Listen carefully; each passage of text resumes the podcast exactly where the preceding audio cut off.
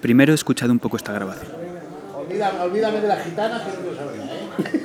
Olvídame. No, no, no, que no, que no, que tú hablas, tú hablas. Los gitanos y las gitanas déjanos en paz. solo yo voy más junto con los policías. Es una conversación normal, ¿verdad? Casi relevante. Pero por eso estamos aquí. Por las cosas que no son importantes. Escucha, ¿dónde vas a ya? La madre que te parió, ¿cómo estás? Escucháis ahora mismo a un policía hablar con un grupo de vendedores del rastro, en la que el primero le recomienda a uno de los segundos que comience a llevar un estilo de vida más saludable.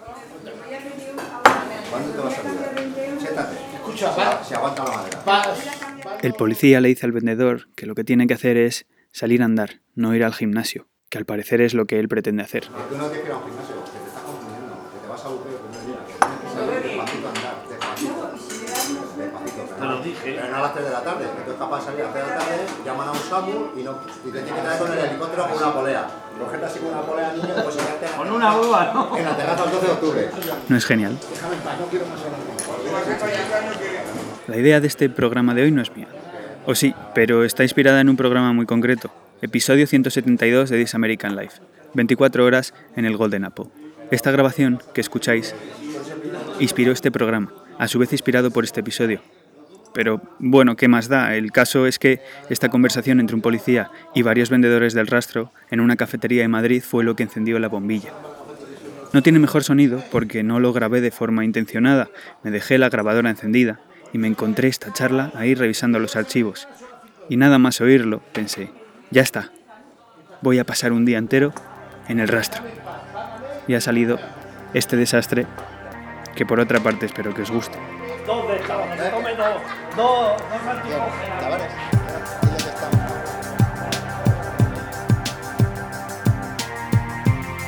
Las historias que os vamos a contar pasan de arriba abajo, todas en ese orden, desde embajadores hasta Cascorro, donde terminaremos. Principio y fin del rastro, o al revés, según desde donde lo mires. Un mercado que todos los domingos aparece y desaparece en cuestión de horas. A ver, yo, yo vendo aquí, él suele traer a veces incunables. Y bueno, es solo curiosidad. Que le he oído que estaba en latín, ¿usted sabe latín? Sí, estudiamos aquí latín. Estudiaste bachillerato, claro.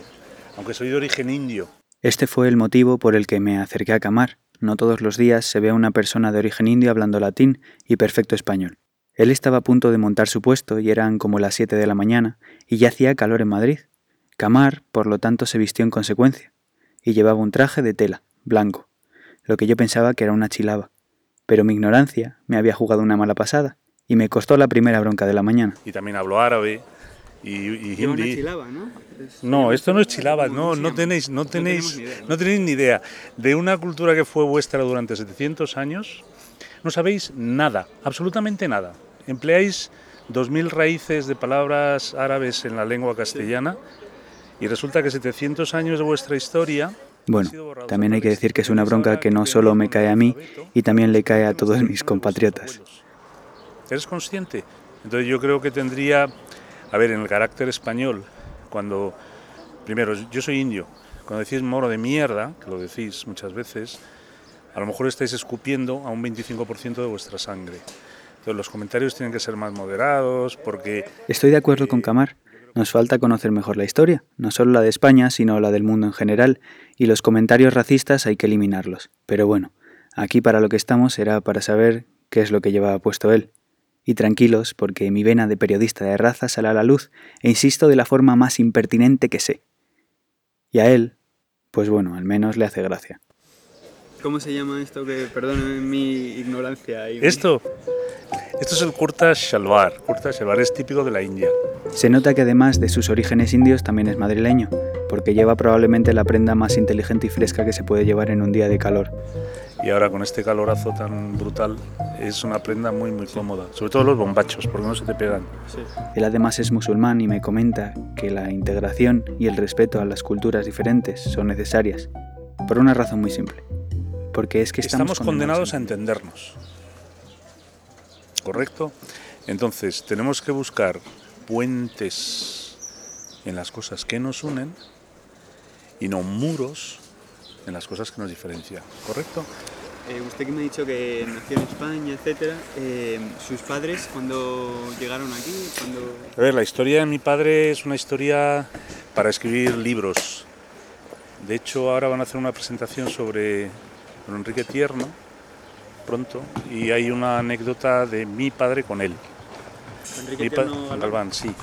Entonces, mi padre construyó la primera mezquita en España después de 700 años y empezó la obra aquí, por eso vengo aquí con cariño, en recuerdo, Aquí el sí, en recuerdo a este, a este puesto.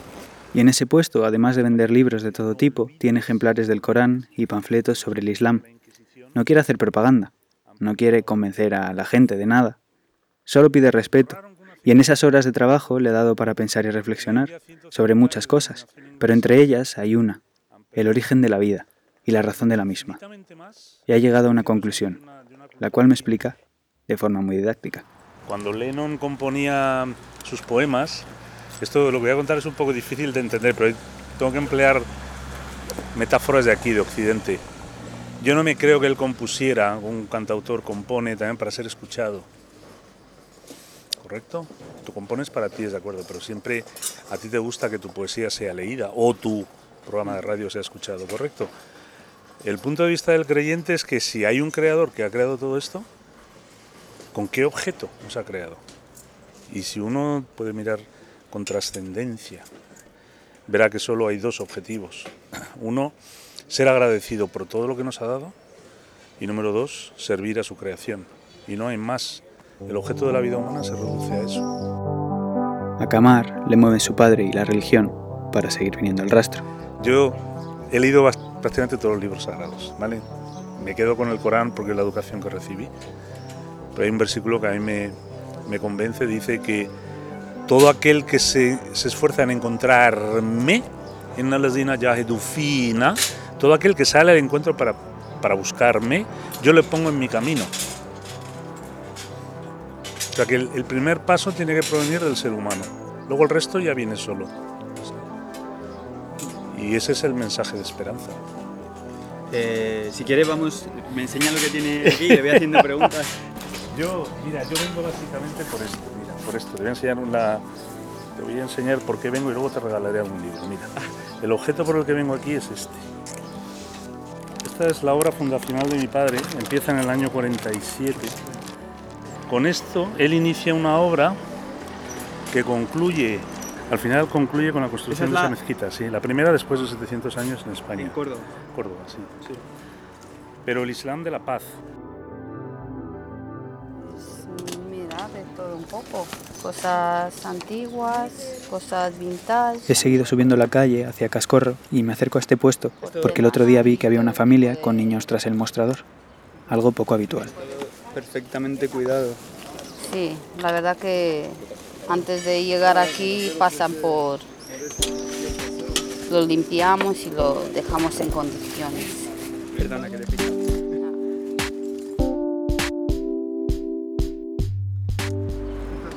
¿Cómo, ¿Cómo lo conseguiste esto? Pues comprándolos en casas. Pedro, Pedro es su marido, Pedro, atiende, atiende. un señor muy alto, delgado y con el pelo de punta y unas gafas muy pequeñas. Lo llama porque, según ella, sabe explicarme mejor dónde consiguen las antigüedades. comprando por, por todos los sitios que hay en subastas, Wallapop, en, por todos los lados. Las casas, la gente te vienen aquí, le- te piden una tarjeta, luego vas a su casa y si llegas a un acuerdo con ellos, pues les compras cositas, lo que ellos se quieren deshacer de ellas y a ti te puede interesar. Y mientras pasa un paño por un candelabro de plata, me dice que a veces hay otras cosas que influyen a la hora de comprar. ¿no?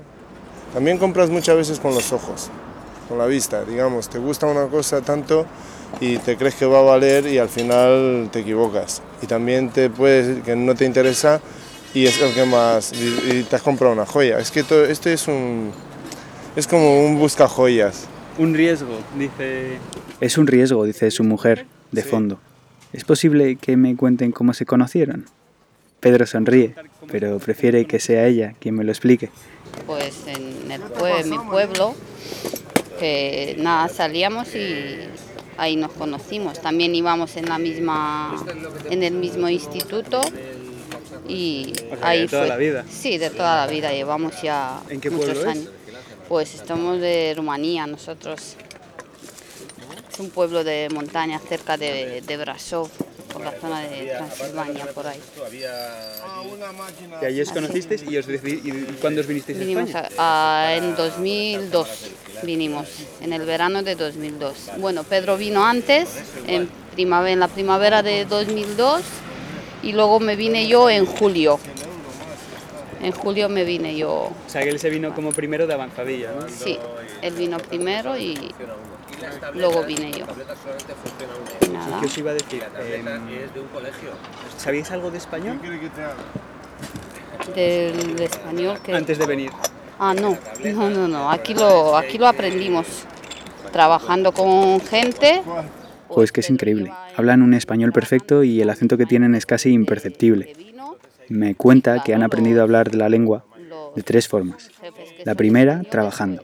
La segunda, en los en centros los centros culturales. culturales y claro, me apuntaba a todo. Iba y lo estudiaba. Y la tercera, Nada, luego con mis hijos, porque nacieron aquí y gramaticalmente la verdad que ellos me ayudaron bastante. O sea, mi hijo, que es mayor, tiene, mayor, tiene 13 años y me, me ayudó bastante gramaticalmente hablando. un momento. Pero si son rumanos, ¿cómo es posible que se llame Pedro? Y bueno, supongo que el nombre de Pedro no es Pedro. ¿O No, el nombre de Pedro es Petrisor, ¿Y el tuyo? ¿Tú? Ana, Ana María. ¿Y es tu nombre tu nombre? Sí, es mi nombre. ¿Ese es tu nombre? Sí, es mi nombre. Sí, sí. Bueno, a Pedro lo bautizaron aquí, porque era, le venía más difícil pronunciar su nombre que... Así que le bautizaron Pedro. Pedro y Ana María tienen una familia, como os he dicho antes, y vienen juntos al rastro muchas veces, aunque hoy, para mi desgracia, no han venido, porque van a hacer algo mucho más divertido. Y hoy se quedaron en casa, irán luego a la piscina o no sé qué harán. ¿Y les gusta venir? Hombre, aquí? sí, a mi hija sí. A mi hijo vino muy, muy, muy pocas veces, pero mi hija sí, mi hija le gusta aquí venir, comerse su bocadillo, tomarse su colacao. Le traigo algún librito, se entretiene con cualquier cosa, se trae sus juguetes también. ¿Hay algún, ¿Hay algún otro niño aquí en el rastro con el que juegue? Sí, viene una niña, viene una niña de los vecinos que venden relojes y pilas y con la niña se entretiene un montón. A los cuatro les encanta venir, y a veces incluso los niños se levantan antes que los padres para prepararse. Aunque la semana pasada faltaron, porque tenían compromisos familiares y lo notaron. Es como que ya lo empezaban a echar de menos. Nos gusta, vamos, la semana pasada que faltamos por asuntos personales y hoy como que tenía muchas ganas, esta semana tenía muchas ganas de que, El rastro huele a las tortillas de los bares de al lado, a callos si vienes sobre la una y a polvo, porque hay cosas muy viejas.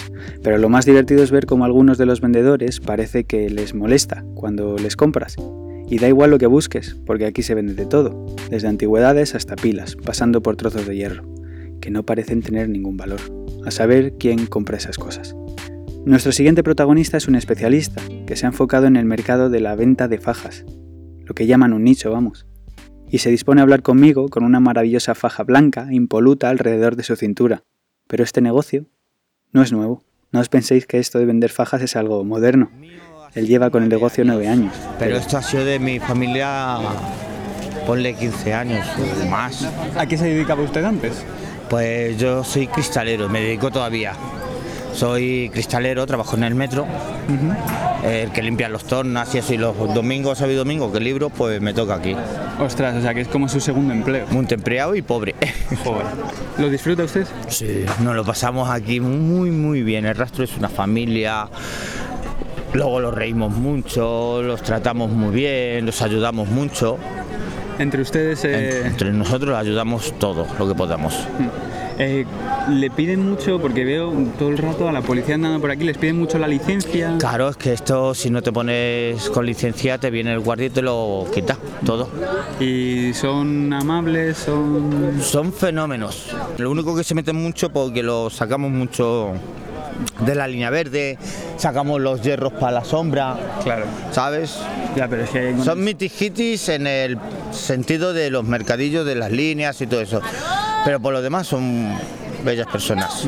Eh, usted, no sé, ¿tiene familia? ¿Viene usted aquí con otras personas? ¿Lo lleva usted solo esto ya? Lo llevo yo solo o vengo con mi mujer y, y ya está. Con su mujer. Y ella hoy no ha venido, por lo que veo. No, hoy no, porque resulta que también tenemos otro kiosco de flores. eh, ¿Dónde lo tienen? En Iglesias. En la Plaza Pito Sorolla. Sí. Qué bonito. Toda su familia es de Madrid. Y él es gato Sí, madrileño. gato madrileño, madrileño, de quinta generación de la corrala. De la Corrala. Pues soy de la raza gitana, tengo tres hijos, me lo paso muy bien, el dinero que cojo me lo gasto hoy y al día Dios dirá. Me cuenta que además de venir al rastro, tiene otra vida en la que disfruta jugando al billar y al fútbol.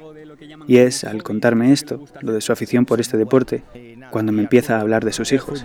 Tengo a mi hijo que está jugando en rugby americano, Ah, sí, en Rivas hacia Madrid, en un club de fútbol, muy bueno, bueno de fútbol, de, de rugby americano. Y el otro, el pequeño, gracias a Dios, me ha salido súper dotado, me lo paga el gobierno todo. ¿Sí? Me lo paga todo. Y gracias a Dios, bien. ¿Qué quiere? Ah, perdón, no Nada, sé si que Atienda, atienda usted, no se preocupe, si tenemos tiempo. Ah, bueno. Se han ido. No sé si le estoy molestando, lo que usted me diga. Bueno, no, un ratito más y ya me pongo a gozar porque ya empieza a venir la gente. Dime, ¿El, el qué quiere ser? veterinario. Pero puede ser lo que quiera. Lo que pasa que es que el, el segundo, el segundo también salió superdotado, pero se desfasó. Se desfasó. Sí, sabía, no quería estudiar, eh, sabía más que los profesores, que bueno, lo que pasa, ¿no? Y nada, y el segundo está haciendo peluquería. Que ha podido, yo estoy enchotado con él porque puede ser lo que quiera, de astronauta hasta lo que quiera. Por el cerebro que tienen, da pena, pero bueno. Bueno. Que le iba a preguntar, como me ha dicho que usted es de, de etnia gitana, ¿usted ha experimentado alguna vez aquí problemas con la gente? Con, ¿Hay algunos que son, yo que sé, son racistas? Hay- porque hay No. muchos- Hablando con otro señor me decía, joder, hay gente que viene y que por- se da cuenta de que somos gitanos y no nos compra. No, pues yo creo que no, porque entonces esto, el mercado casi el 80% es de gitanos. Y los, como digamos, los payos que vienen así, pues vienen y los ven normal en el mercadillo, no tienen racismo. Yo no lo veo, yo no veo racismo. Y sobre todo ahora en este tiempo menos. Antiguamente pues puede ser que sí, pero ahora, sobre todo con la etnia gitana, no. Hombre, no son muy eso, pero no. No es tanto. Los tienen más miedo que otra cosa. ¿Les tienen miedo? ¿Mm? No sé por qué.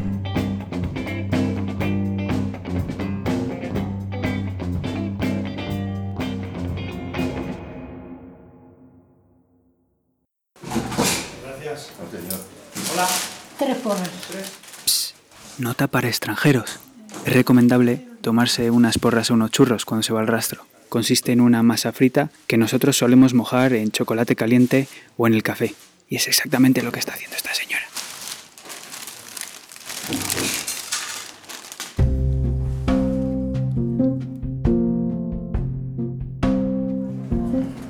Son las 12 del mediodía y es el momento ideal para tomarse un tentempié, como hace este señor. Una pregunta. Mire, perdone. Que... vestido con una cazadora de cuero sin mangas, unas botas de vaquero con la rudecita esa detrás que llevan los de las pelis de cowboys del oeste y un sombrero tejano, disfruta de su bocadillo de jamón y queso mientras despacha a los clientes. Le cuento qué es lo que hago, que si esto, que si lo otro, que si soy periodista, y encantado me muestra su colección de tebeos, cómics y cuentos. Así que es como los consigo. ¿Ves el cartel? ¿Qué de aquí? Este de aquí. ¿Y vas a la Antes, antes había almacenes. A través del cartel es como los vende y también ayuda el boca a boca. Antes iba a almacenes específicos que ya no existen, porque ahora ya todo es online. Y claro, yo, yo por internet pues no sé anunciarme.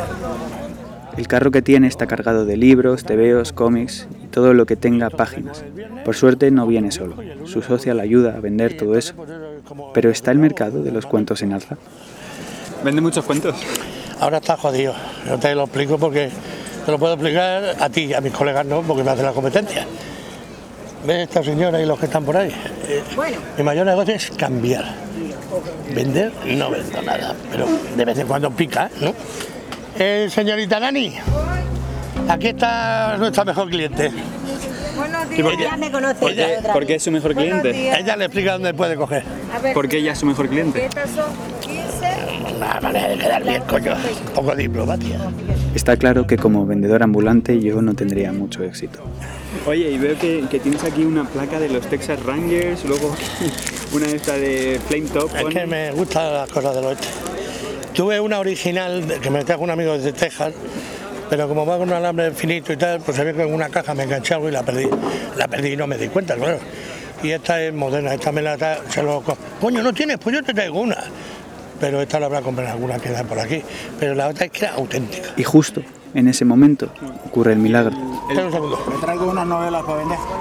Vale. y asistimos a una venta de TVOs en vivo. He traído 60.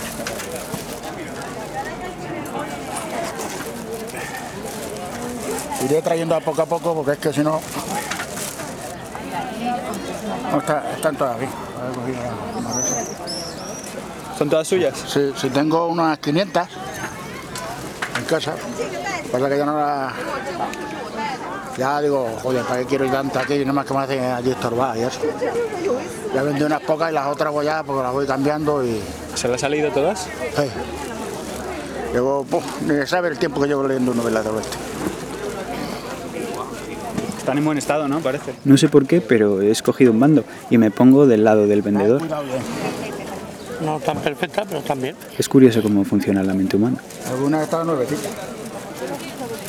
¿Cuántas dices que hay? 60. Justo. 50 y 10, 60. Pues 15 eurillos le puedo dar. 15 eurillos se lleva el hombre, que apenado deja que sus novelas pasen a otras manos.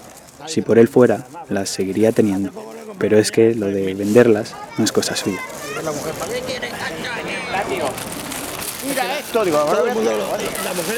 Que ya es hora de leer otras cosas, le ha dicho su mujer.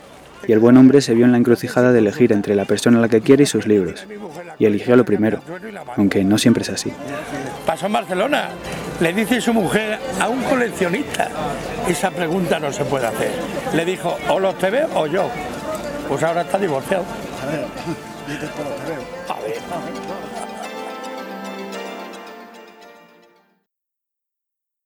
Con todos los contrastes que se encuentran en el rastro, no puede haber probablemente nada más opuesto al señor de los tebeos que al que vamos a escuchar ahora. Es un emprendedor nato, una de esas personas que a un jovenzuelo como yo, que las pasa canutas con Windows, le puede dar sopas con ondas en temas de tecnología. Vale, yo estoy contigo. Eh, yo siempre he sido una persona que me gusta, empresario, siempre me ha gustado montar.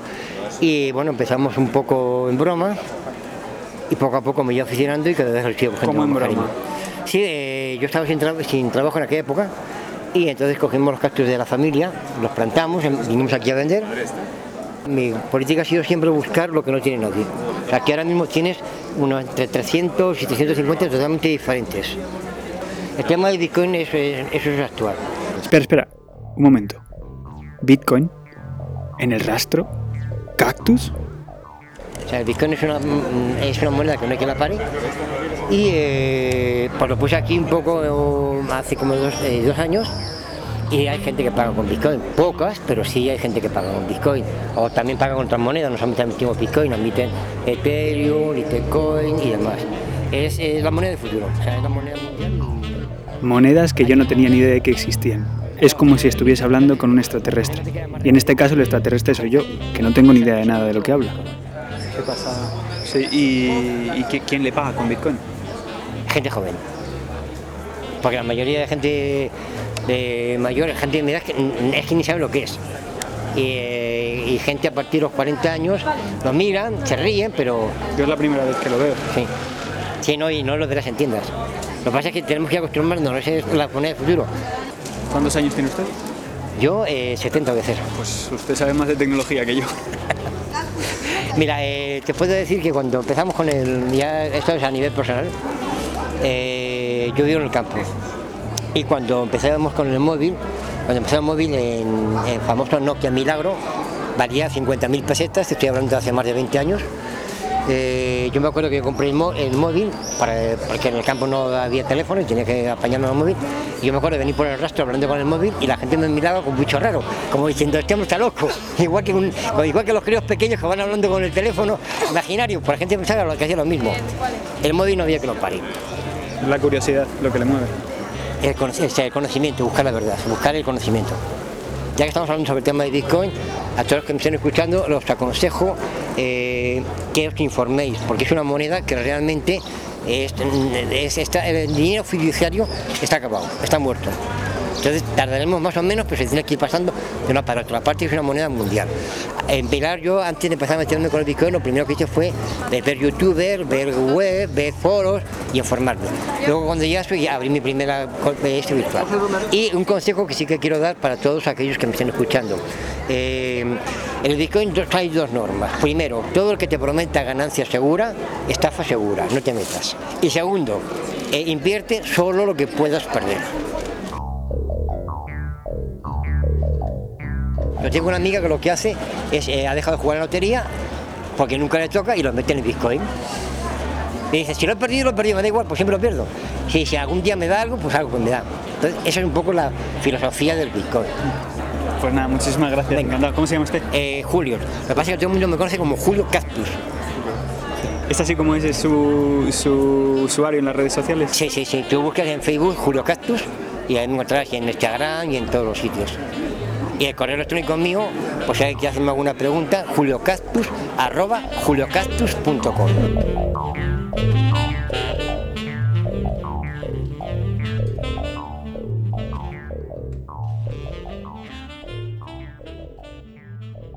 El origen del rastro data de 1740 y se llamaba así porque antes era el matadero de la ciudad de Madrid. Allí se mataba a los animales y al arrastrarlos, una vez degollados, dejaban un rastro, un rastro de sangre que dio nombre a este mercado y que tiene una calle principal, la Ribera de Curtidores, el lugar donde ocurre nuestra siguiente conversación.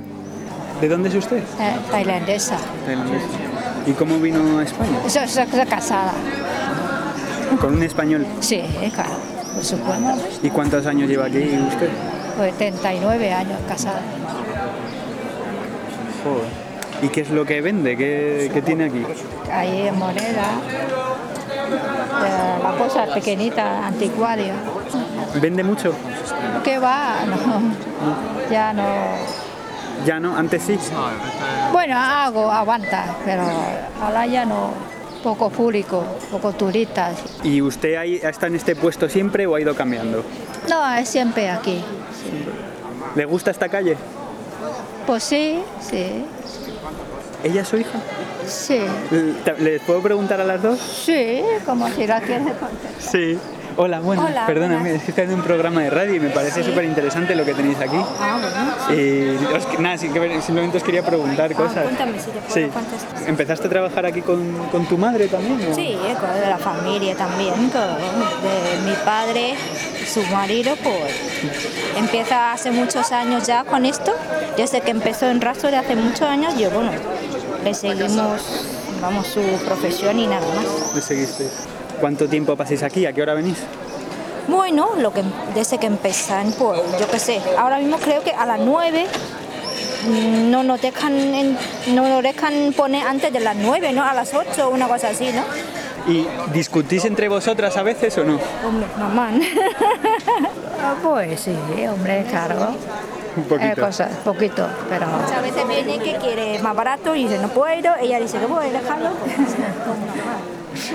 Tú eres más permisiva, les dejas el precio un poco más bajito. Hombre, claro, por supuesto. Queremos vender. Viene a, normal, bolsa de rastro viene a recatear, pero la cosa que no podemos. Oye, una pregunta. ¿Y usted eh, cómo conoció a su marido en Tailandia? Ay, es muy largo historia. Sí, es un fechazo, ¿no? Cosas. Hablando, hablando, ¿no? ¿En tailandés o en De- inglés? a ver, en- un poquito de inglés y un poquito de tailandés, pues sí. Y habla español usted muy bien también. Bueno, yo creo que sí, ¿no? Muy bien. De mucho tiempo que aquí, ¿no? Pues sí. ¿Y vais a Tailandia de vez en cuando? o- Sí, cuando podamos, cuando podamos nos vamos para allá a visitar. Vamos, tenemos más familia ahí, pues visitamos a familia. ¿A qué zona de Tailandia? Pues zona Chonburi, de Pattaya. Que está al, al norte, al sur. Al, este. Al este, noroeste, noroeste mejor. No, no, este no. En este de país. en este. En este. Este, ¿no? Yo exacto no lo sé, pero a calor de todo, quiero decir. bueno, pues el norte, pues el norte un poquito fresquito, pero eso sí se puede decir, pero calor, calor siempre, pues no sé. ¿Más calor que aquí?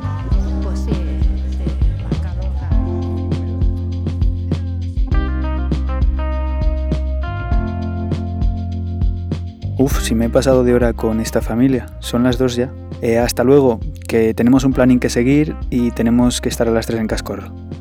Joder, parece que siempre me pasa esto, al final vais a creer que soy un poco despistado. Pero no, de hecho suelo mirar mucho el reloj, al igual que el grupo de señores que me encontré en la plaza del General Vara, a los que me acerqué y me dejaron grabar amablemente su conversación. ¿Esto no funciona? Sí, es de pornográfico. Sí, es pornográfico de los años 20, ¿no? Sí. De cristal. Eso, el hay a casa revuelto ahí en el... A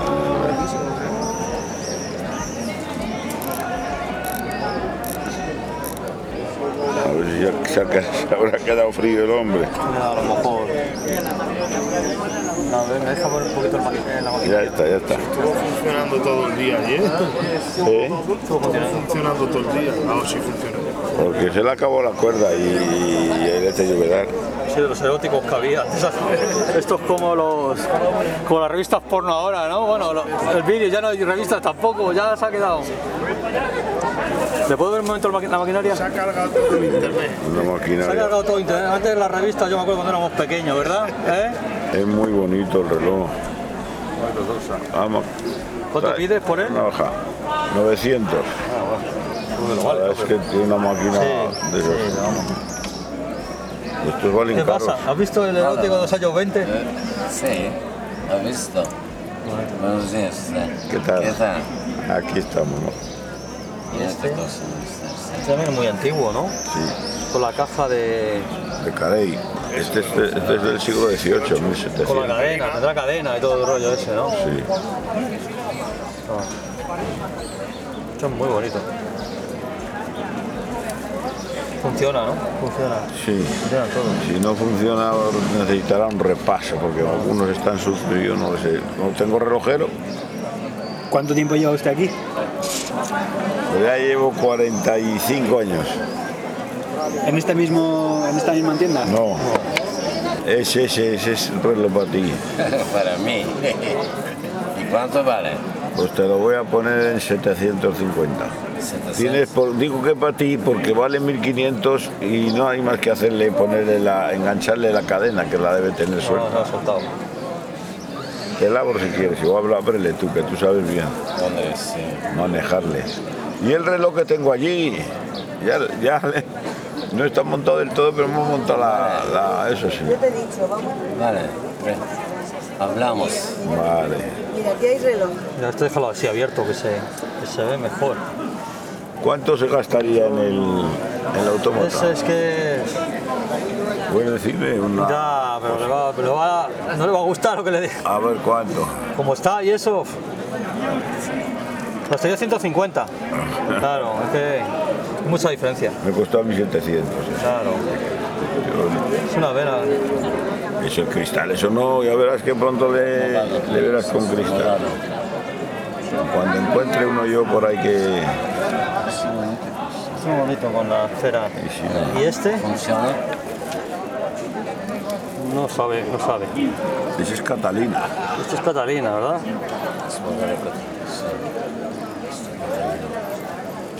Quiero yo tampoco forzarle.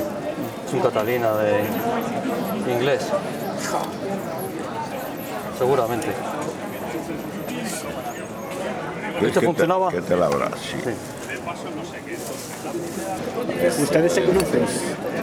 Sí, este sí, sí. Venimos todos los domingos al rastro, ¿sabes? ¿De los que les gustan los relojes? Sí. Hay una fauna muy, muy curiosa aquí. ¿Sabes? Son los relojes. Nosotros solo, hay gente que de todo, pero...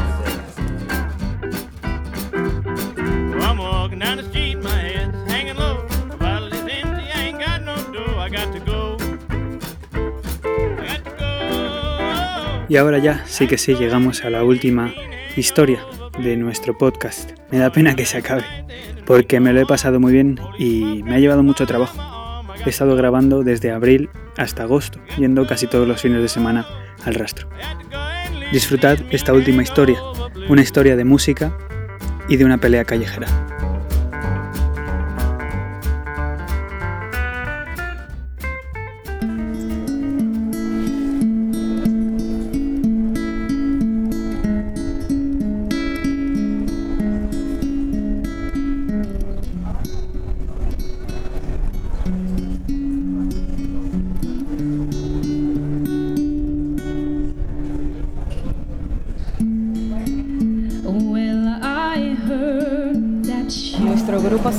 Be Cool. Y ellos se llaman Kristen y Facundo. Ella estadounidense, él argentino. Los dos cantan en la calle, pero no se dedican a ello. Lo hacen porque les gusta, es su afición, la cual compaginan con sus profesiones. Ella, profesora de inglés, y él, dueño de un bar. Y en cuanto al espectáculo, hay que decir que lo afrontan de manera muy distinta. A Kristen le gusta mantenerse de pie, sujetando el micrófono, mientras que Facundo toca desde el suelo, ataviado con su pequeña gorra y sus gafas, que hacen que me recuerde un poco a Moby, el músico, al verle ahí sentado, con un gesto serio, con su guitarra y esa cabeza rapada.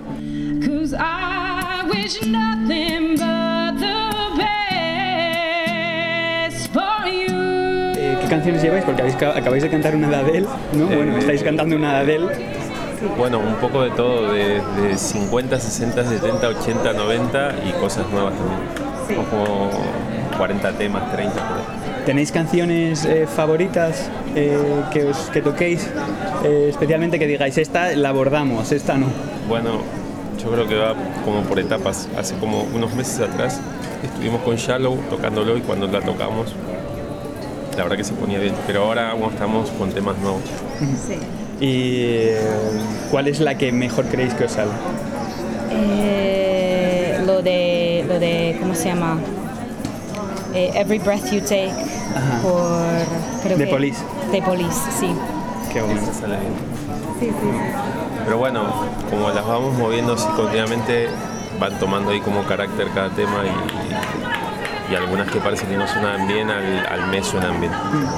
Eh, ¿Y componéis también? Sí, tenemos temas nuestros, lo que pasa ahora los tenemos un poquito ahí estancados, pero los, en breve vamos a empezar a grabar también nuestros temas. Bueno, he, he visto que tenéis un cuaderno ahí. ¿Puedo ver el cuaderno de lo que, No, que lleváis? No tiene nada, tiene un par de cosas de Tracy Chapman y Lucas Graham, unos, unos temas nuevos que los tengo ahí. Pero generalmente los temas ella, ella los tiene, o sea, ya los tengo, diríamos, incorporados, no los lee y yo los la guitarra también. Es que son nuevos que todavía no los tocamos mucho, así que los tengo ahí para ver un poco los acordes y eso. Pero generalmente los tocamos así de el tirón, uno tras de otro. sin- y el- hay un tracklist que lo tenemos, pero, en- pero lo tenemos en la cabeza, ya sabes, vamos ahí, bueno, cuál, tal, tal, tal, y uno tras de otro. El público no es el principal problema. El problema son los vecinos que sufren a veces el ruido de este mercado. Justo cuando acaba la canción tienen problemas. Perdonadme porque esta grabación no es de muy buena calidad, pero es que entre el ruido, el viento que hacía y que yo tampoco me quería enfrentar a ese vecino enfurecido, la grabación no es la mejor.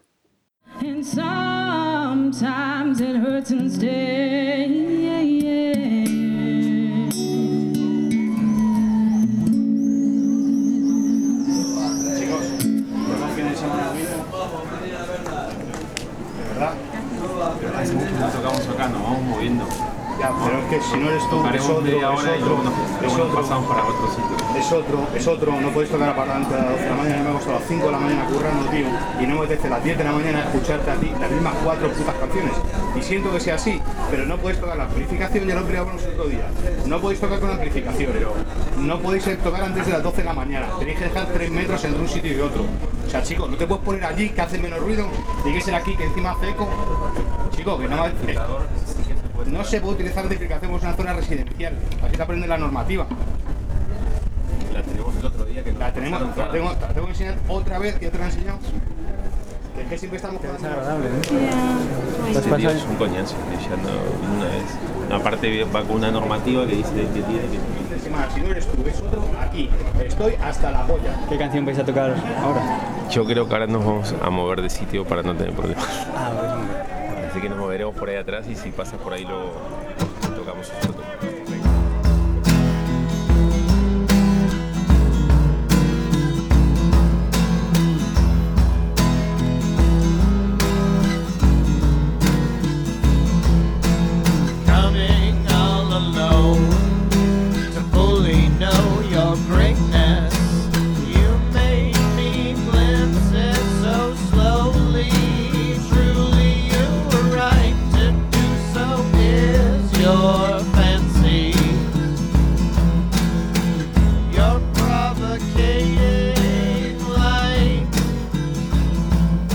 Justo a tiempo.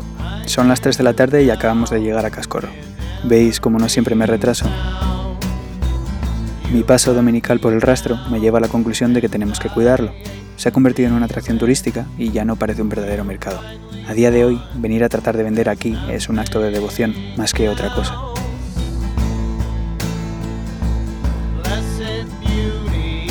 Espero que este episodio os haya gustado y que os haya hecho reír un poco. Como ya supongo que sabréis, ha sido hecho íntegramente por mí.